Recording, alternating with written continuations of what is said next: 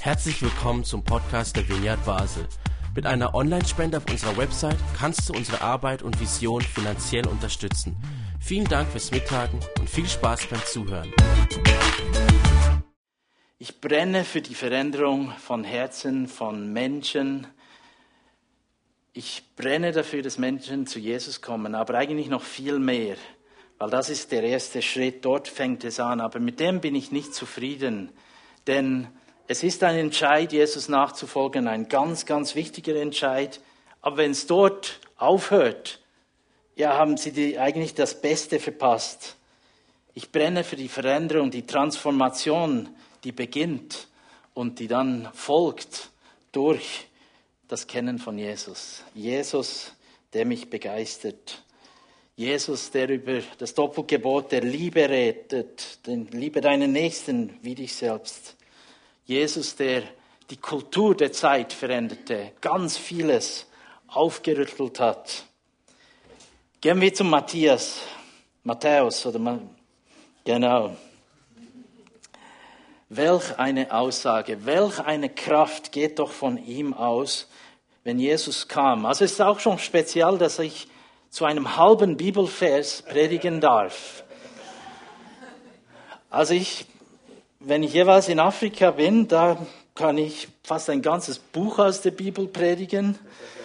Ähm, die haben auch Zeit, das darf bis zu zwei, drei Stunden gehen, das mache ich nicht. Ähm, dann nehme ich das Buch Philemon, dann bin ich schnell fertig. genau. Aber ähm, es ist schon spannend und es ist auch gut. Also es war eine sehr gute Herausforderung, denn was mir auch jetzt in der letzten Zeit so wichtig wurde, wir können viel über Religion und Methoden sprechen und wie wir das jetzt mit der Kirche organisieren, aber schlussendlich, was uns verändert, ist, wie leben wir mit Jesus? Was verändert das in mir, in dir, wenn wir Jesus nachfolgen? Und da ist was ganz Gewaltiges passiert. Jesus sah, er ging und sah, er hat Matthäus gesehen. Wir lesen, dass ähm, er von ihm schon gehört hat also es, es, war ihm nicht unbekannt, dass da so ein wichtiger Rabbi im Zeug rumläuft und Wunder tut.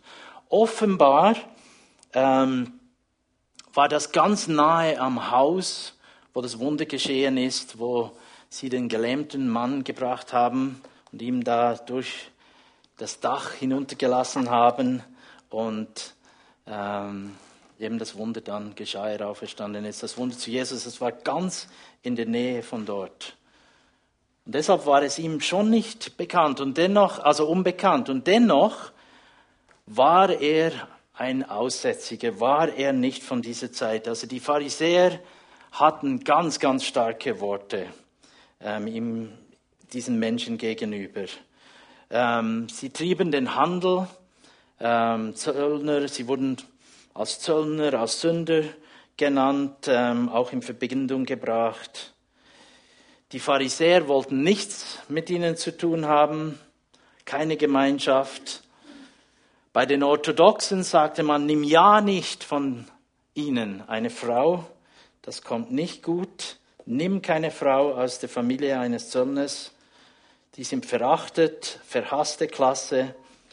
Und ähm, ist doch erstaunlich, dass Jesus genau da gerufen hat zu einem seiner wichtigsten Jünger. Jesus führte eigentlich dadurch sie in ganz eine neue Weltsicht. Ihr kennt es, aber es ist eine Herausforderung für mich immer wieder und ich denke für euch auch.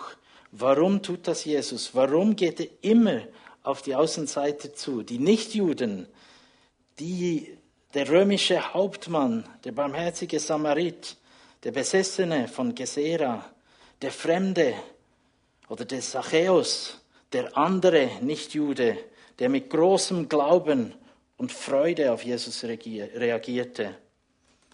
Aber auch der Matthäus, ob der einen guten Job gemacht hat, wissen wir nicht. Wir wissen, dass sie so einiges mischelten auf Berndeutsch, gemischlte. Wir wissen, dass sie einen Status hatten, dass sie gutes Geld machten.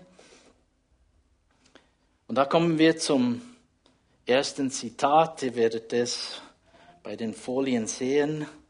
Heiligkeit bedeutet nicht länger, sich von dem Unreinen abzusondern oder es auszugrenzen, sondern es radikal anzunehmen und einzubinden durch Vergebung. Das passiert mit Jesus, den Ausgegrenzten radikal anzunehmen und einzubinden. Heiligt euch und seid heilig, denn ich bin der Herr, euer Gott, steht in Mose. Es ist verständlich, die Pharisäer, die Volksführer der Zeit, sie schossen mit ihrem Eifer über alles hinaus. Sie wollten diese Abgesondertheit aufrechterhalten. Irgendwie kommt es mir auch so vor in unserer Zeit oder in einigen Kirchen. Wir möchten am liebsten immer wissen, was wo ist, was dazugehört, was nicht, wer gehört zu dieser Gruppe. Ähm, sind sie richtig oder sind sie falsch? Gehören sie dazu, dazu oder nicht?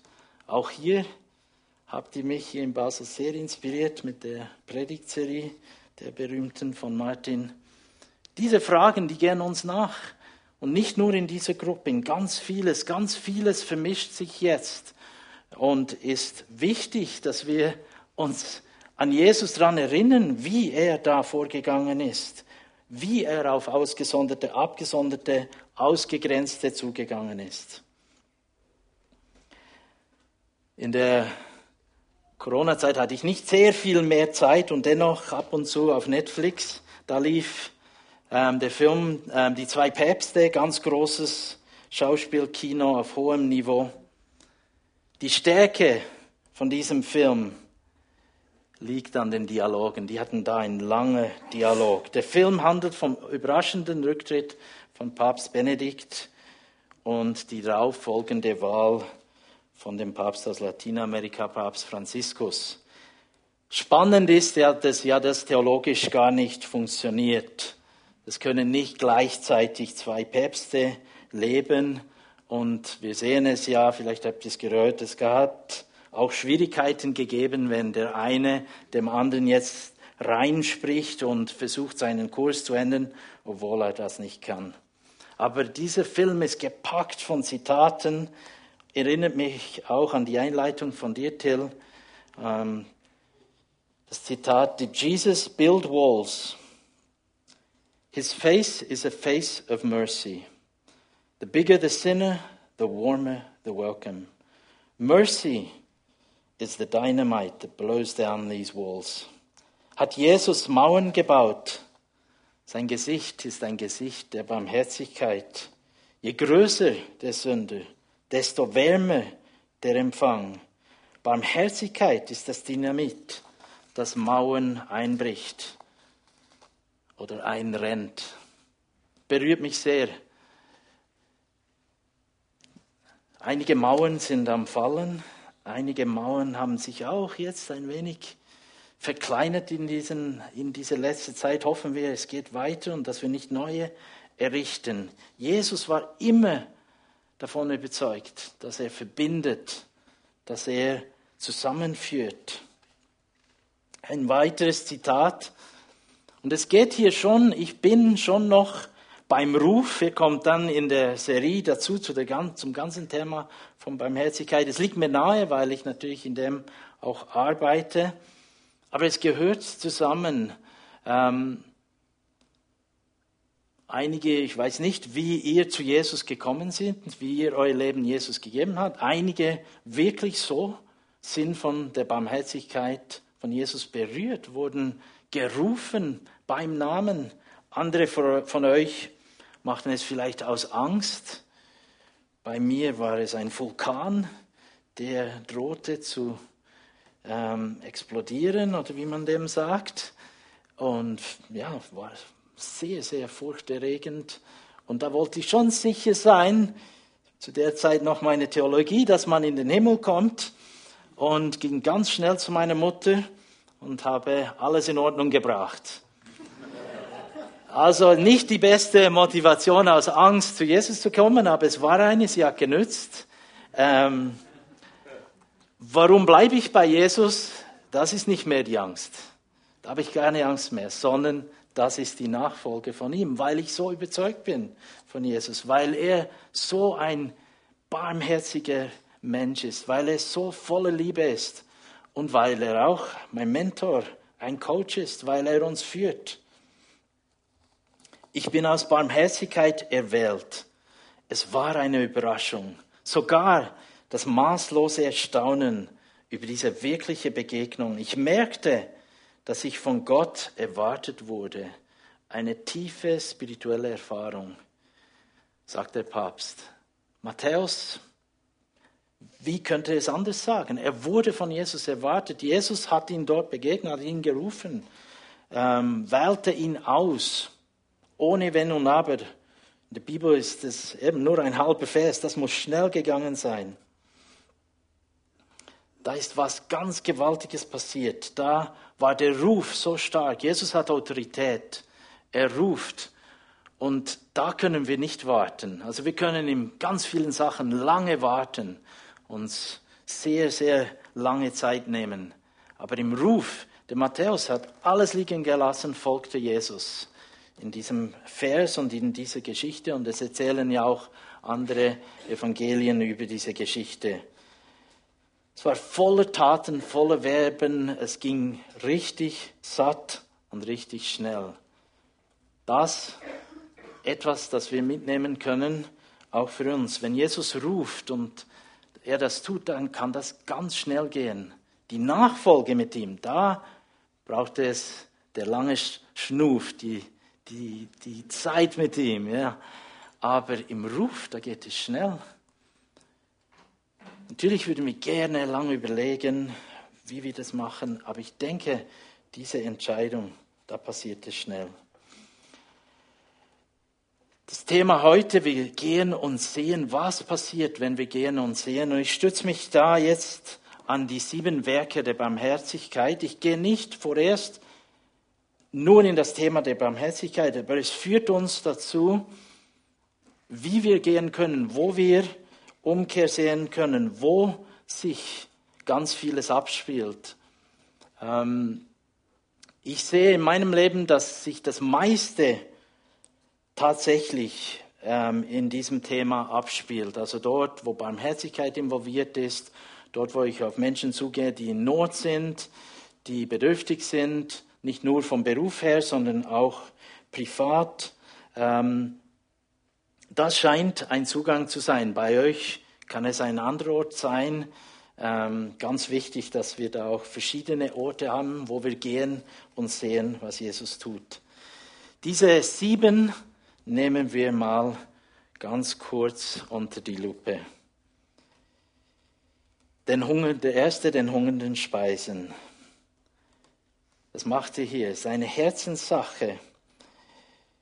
Und das Brot des Lebens ist ganz, ganz wichtig, aber auch das effektive Brot. Es, es hungern Leute tatsächlich um uns herum. Die tägliche Nahrung ist wichtig. Wir können da etwas tun, wir können da etwas verändern. Ich habe jetzt am Bahnhof in Basel, habe ich so rumgeschaut, wo, wo bei euch, ich weiß es nicht, in Bern ist so der Schachplatz vor dem Bundeshaus, so ein informeller Treffpunkt von Sans-Papier. Und spannend ist dort, man sieht nicht die großen Hilfswerke, man sieht ähm, ganz wenig davon, was dort eigentlich passiert, aber da passiert ganz viele Verbindungen, sie geben einander Geld, sie schauen zueinander, senden einander in Spitäler und da geht ganz vieles ab. Und ab und zu gehe ich, gehe ich dorthin, besuche jemanden, den ich kenne oder er ruft mich, sagt, komm zum Schachplatz. Da passiert etwas von den hungernden Speisen. Die Nöte sind mehr als Hunger, wie ihr das kennt oder wie wir es auch kennen von den Bildern. Da passiert etwas. Wir gehen hin, wir sehen etwas. Gott gibt uns dort eine Möglichkeit. Viele kommen zu uns, wie auch zu euch im Tischlein Deck dich, im Dan, aber eben nicht alle. Zweite Werk der Barmherzigkeit, wo wir Gott Gottes Werk sehen können und wo wir auch sehen, was wir tun können, den Dürstenden zu trinken geben. Jesus selber das Wasser des Lebens. Er löscht den Durst. Er sagte zur Samariterin am Brunnen, Gott ist bereit, eine Quelle für dich zu sein, bis der Durst gelöscht ist. Jesus ist der Retter, der vom Vater gesandt wurde, dass die Menschen das Wasser der Liebe und das Wasser des Lebens bekommen. Ich begann ganz vorsichtig mit Beratungen im Milieu in Biel und habe da Steuererklärungen und verschiedene Sozialberatungen begonnen und machte es natürlich nicht selber im Milieu, sondern im Coop in der Mitte von der Stadt. Und dann brauchten sie immer mehr Menschen, die eben Hilfe brauchten mit Finanzen. Und so begann ich mit Buchhaltungen und Steuererklärungen und das machen sie auch im Milieu, nur so nebenbei. Das sind nicht nur wir, sie wollen das auch machen. Und ich war natürlich überfordert und gedacht, was mache ich da an einem Tisch und fülle diese Buchhaltungen aus mit sehr wenig Angaben, auch keine Idee, ob das wirklich stimmt und dennoch mit bestem Wissen und Gewissen mache das seit neun Jahren und es ist schon sehr, sehr berührend zu sehen, ähm, wie Gott da wirkt. Ich kann nicht von Bekehrungen reden. Einige kennen Jesus bereits. Ähm, das kennt ihr auch von der ganzen Drogenarbeit. Die meisten Drogenabhängige hatten Erfahrungen mit Jesus. Das ist auch zum Teil im Milieu so. Aber diese Liebe, dass man die Zeit hat, dass man dorthin geht und sie einlädt und mit ihnen diese Sachen macht, diese Erklärungen, diese Fragen. Äh, viele können gar nicht Deutsch. Ähm, oder Französisch ähm, und so mit Hand und Fuß füllen wir das jeweils aus. Ich kann einen kleinen Erfolg feiern, das dauerte neun Jahre, aber jetzt steigt wirklich eine aus und hat eine Anschlusslösung. Das ist für mich ein Riesenerfolg. Nach neun Jahren Beratung kann sie aussteigen, mietet eine Wohnung und hat das Leben wirklich satt und ist nicht krank dazu. Also Gott hat sie hat sie bewahrt von Krankheit über all diese Jahre, die mit ihr unterwegs waren. Es ist eine Möglichkeit. Es, ich habe es nicht gesucht. Ich sagte einfach, ich bin verfügbar, ich habe Zeit, ich mache das und, und habe das weitergefahren. Natürlich habe ich auch vielen davon erzählt, dass sie wissen, warum ich genau das mache dort. Aber es, war, es sind Begegnungen immer noch, ich fahre fort, es sind Begegnungen, mit Ausgegrenzten, mit Menschen. Und auch ich dachte zuerst, warum brauchen die überhaupt eine Steuererklärung auszufüllen? Das gibt noch ganz andere Themen. Wir reden mal von Heilung und wir reden mal von allem anderen. Und dennoch kam die Veränderung durch so ganz kleine Banalitäten. Den Nackten bekleiden, der dritte Punkt. Kleider, wir verschenken Kleider im Moment nicht, ähm, Lebensmittel. Da war eine Geschichte, ähm, wir konnten ganz viele T-Shirts, haben die bekommen, Be the Hope. Und das wollte unbedingt jemand. Und die hat das mitgenommen in ihr Land und hat mit diesen T-Shirts ihre Mutter beerdigt. Und sie mussten diese T-Shirts tragen und sie kam zurück, sie sandte uns Bilder aus diesem Land und hat, hat gezeigt, wie sie da mit diesen T-Shirts aus dem Dan konnten sie große Veränderung und Hoffnung in diese Hoffnungslosigkeit bringen. Vielfach ist ja ähm, in Afrika ist, ist die Mutter auch, gehört zum ganzen System, dass man Nahrung hat, dass man gekleidet ist. Also wenn die Mutter stirbt, ist da nicht nur eine emotionelle Trauer, sondern die Existenz ist gefährdet. Und sie konnten da große Hoffnung bringen. Mein Lieblingspunkt, den Fremden aufnehmen, es liegt mir am Herzen, Obdachlose, Ausländer, Sans-Papier, Verwirrte, Verletzte, Ausgegrenzte, Menschen fern von der Norm. Das, was vielleicht moralisch richtig oder moralisch nicht richtig ist oder biblisch richtig oder biblisch nicht richtig ist, setzen wir uns mit ihnen zusammen, teilen wir, gehen wir auf sie zu. Ist das nicht auch ein Ruf Jesus? Jesus hätte das getan. Er hat es uns immer wieder vorgelebt. Eine Möglichkeit zu gehen und zu sehen. Die Kranken besuchen, das war jetzt schwierig während der Corona-Zeit. Das hat auch wirklich einigen sehr große Mühe gemacht. Für mich eine Erinnerung auch an uns als Kirche, dass das eine Kernaufgabe ist, dass wir Kranke besuchen, zu Hause oder im Spital oder im Heim, Kranke und auch ältere Menschen, wenn es möglich ist. Es ist ein Zeichen, dass wir mit ihnen unterwegs sind, dass wir mit ihnen leiden, dass wir sie besuchen, dass wir Zeit haben, dass wir mit ihnen beten und dass wir nicht müde werden, das zu tun mit ihnen, das zu teilen. Es liegt auch große, ähm, ein großer Segen darin. Es ist nicht nur harte Arbeit, aber es braucht Überwindung natürlich, zum Teil zu gehen. Ich kenne ganz viele Bereiche ähm, des Sozialwesens. Was ich nicht gekannt habe, waren die Gefängnisse. Ähm, aber durch einen Mann, der dann inhaftiert wurde, ging ich jetzt mehrmals ins Gefängnis. Und das war richtig mühsam. Denn ich konnte, da war ist so eine Scheibe und ein Mikrofon und sitzt da ab. Und alles, was du tun kannst, erstens ist reden und zweitens durch so eine Scheibe, durch ein Mikrofon. Also es gibt kaum eine andere Interaktion. Du kannst keinen Kaffee servieren, du kannst nichts für ihn tun, du kannst keine Umarmung geben. Es gibt, gibt nichts anderes, als da auf einem Stuhl zu sitzen und du hast vielleicht, ich glaube, ich hatte 45 Minuten. Es gibt auch andere Gefangene, ich weiß, das war so ein Erlebnis über drei, vier Mal im Untersuchungsgefängnis. Dorthin zu gehen, brauchte unglaubliche Überwindung und dann da meinen ganz Ausweis und alles abzugeben und dadurch diese Schleusen hindurchzugehen und dort zu sitzen und zuzuhören. Und die erste, die erste Zeit, die ersten 20 Minuten hat er nur geklagt, über alles geklagt und ausgerufen und sich beschwert über alles, über diese Ungerechtigkeit, dass er da sitzt. Es war schwierig. Und beim zweiten Mal war es schon einfacher. Und beim dritten Mal wusste ich sogar, wie ich ihm ein Paket bringe, dass er auch Znüni hat und Biskuit hat. Und das wusste ich bei den ersten zwei Mal nicht, dass man das tun kann, Pakete bringen. Jesus liebt uns grenzenlos. Jesus geht uns voraus. Er kennt keine Grenzen. Er kennt nicht weder das Spital noch das Gefängnis noch ähm, die Ausgegrenzten. Jesus ging immer zu den Menschen und ging da voraus und hat sie gesehen.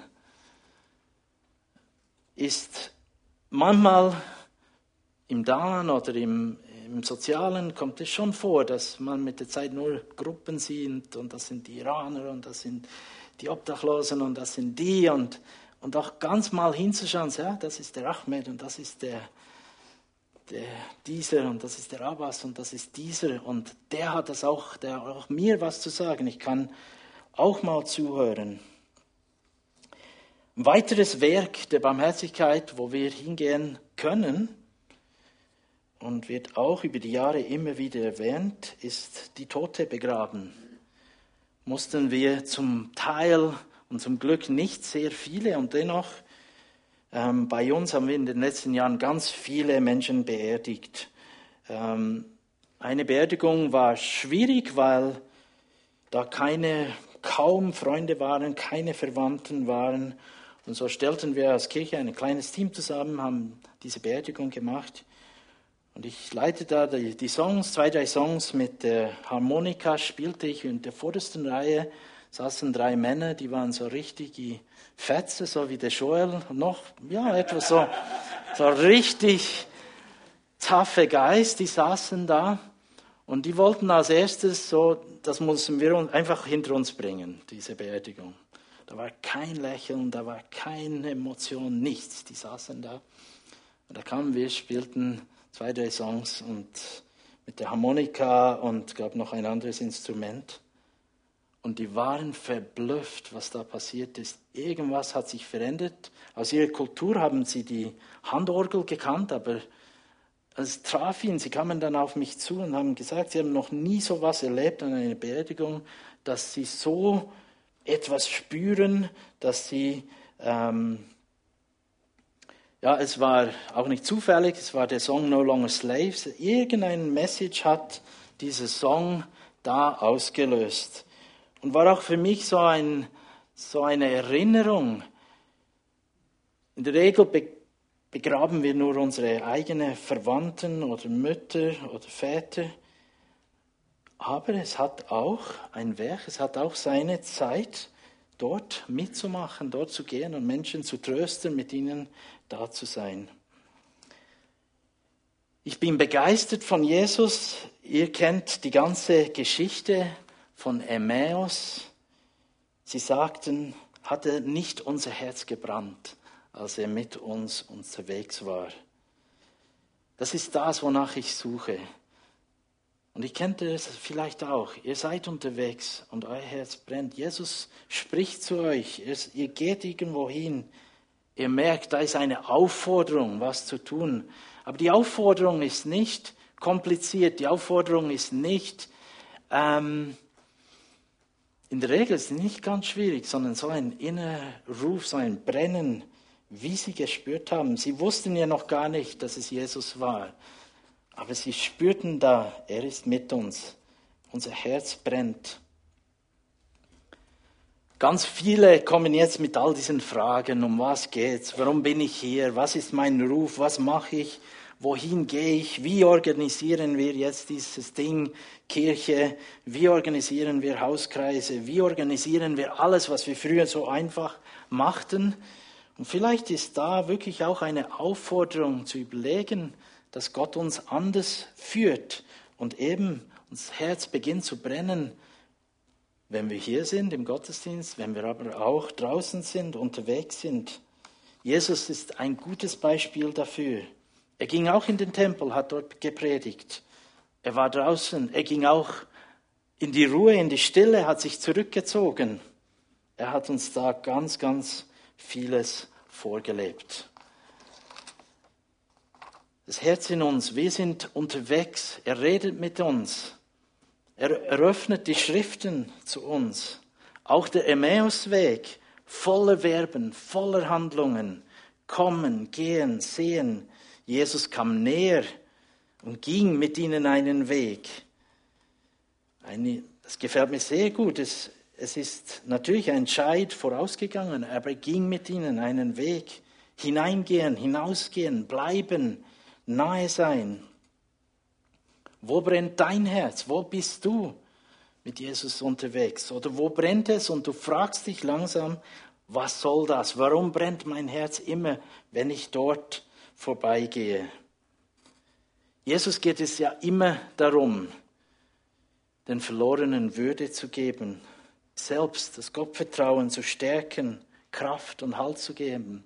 Das ist immer sein Ziel. Sein Ziel ist, dass sein Königreich zunimmt.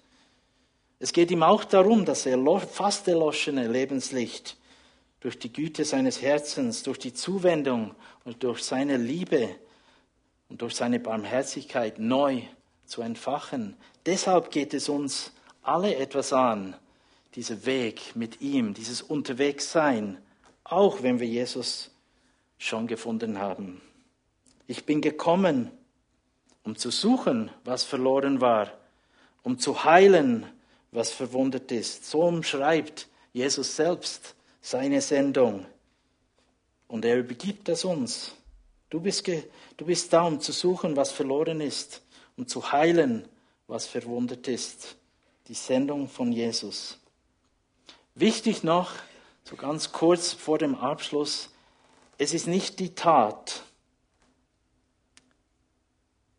auf das Jesus stolz ist oder darauf wartet. Es ist unser verändertes Herz, unser verändertes Denken, unser veränderter Blick, unser Blick auf Jesus zu, der Hinweis, dass er es führen wird, dass er entlastet mich, es geht da nicht um Leistung, sondern das veränderte Herz. Und das passiert. Das ist, deshalb liebe ich die Arbeit im Dan. Da kommt man gar nicht herum, dass unser Herz berührt ist, dass, ähm, dass etwas mit uns passiert, dass unser Denken dann verändert wird. Da braucht es schon eine innere Leistung, dass wir es zulassen. Aber Christus ist in uns. Er tut dieses Weg mit uns. Vielleicht können wir es auch umdrehen und sagen, was lassen wir zu?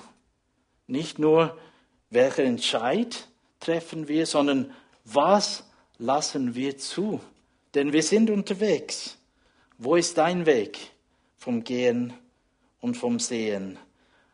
Willst du das aufnehmen, diese konstante Kultur, dass Gott dich überall gebrauchen kann, dass er so das Brennen in deinem Herz entfacht in ganz vielen Orten, in ganz vielen Wegen, in ganz vielen Situationen, in kleinen und in auch ganz großen Schritten. Da passiert ganz, ganz vieles. Diesem Input möchte ich das anstoßen, auf das aufmerksam zu machen, was Gott tut und zu realisieren, wo gehst du mit Jesus, wo, ich spreche da nicht von Heil oder der Erlösung, sondern von der Nachfolge mit Jesus, wo er mit dir unterwegs ist und dich immer wieder aufruft. Ich zeig dir, geh dahin, sieh das, ich zeig dir da was, da wirst du was erleben, da kann ich dich brauchen. Oder da kann ich zu dir sprechen, denn du brauchst auch Veränderung. Lass uns beten. Herr, wir lassen uns von Matthäus und von dir, Jesus, vor allem inspirieren heute. Danke, dass wir nicht inspiriert sein müssen von einer Religion oder von einem ähm, toten Buch, sondern von einem Weg, von diesem Weg vom Gehen und vom Sehen, das uns verändert, das nicht nur der Empfängende verändert, sondern gleichzeitig uns verändert. Und so auch meine Bitte heute, Kyrie eleison, Herr, erbarme dich über uns, dass wir sehen, dass wir auch gehen. Komme zu, zu uns. Mach das möglich. Und so wie wir von dir lehren, Jesus, ist, ist es einfach. Du hast es uns vorgelebt. Es ist einfach, es ist möglich. Tu das bei uns, mit uns, unterwegs mit uns, auf dem Weg mit uns und uns mit dir unterwegs. Mach das hier in Basel, hier mit uns. Sei du der Auslöser dieser Werke. Amen.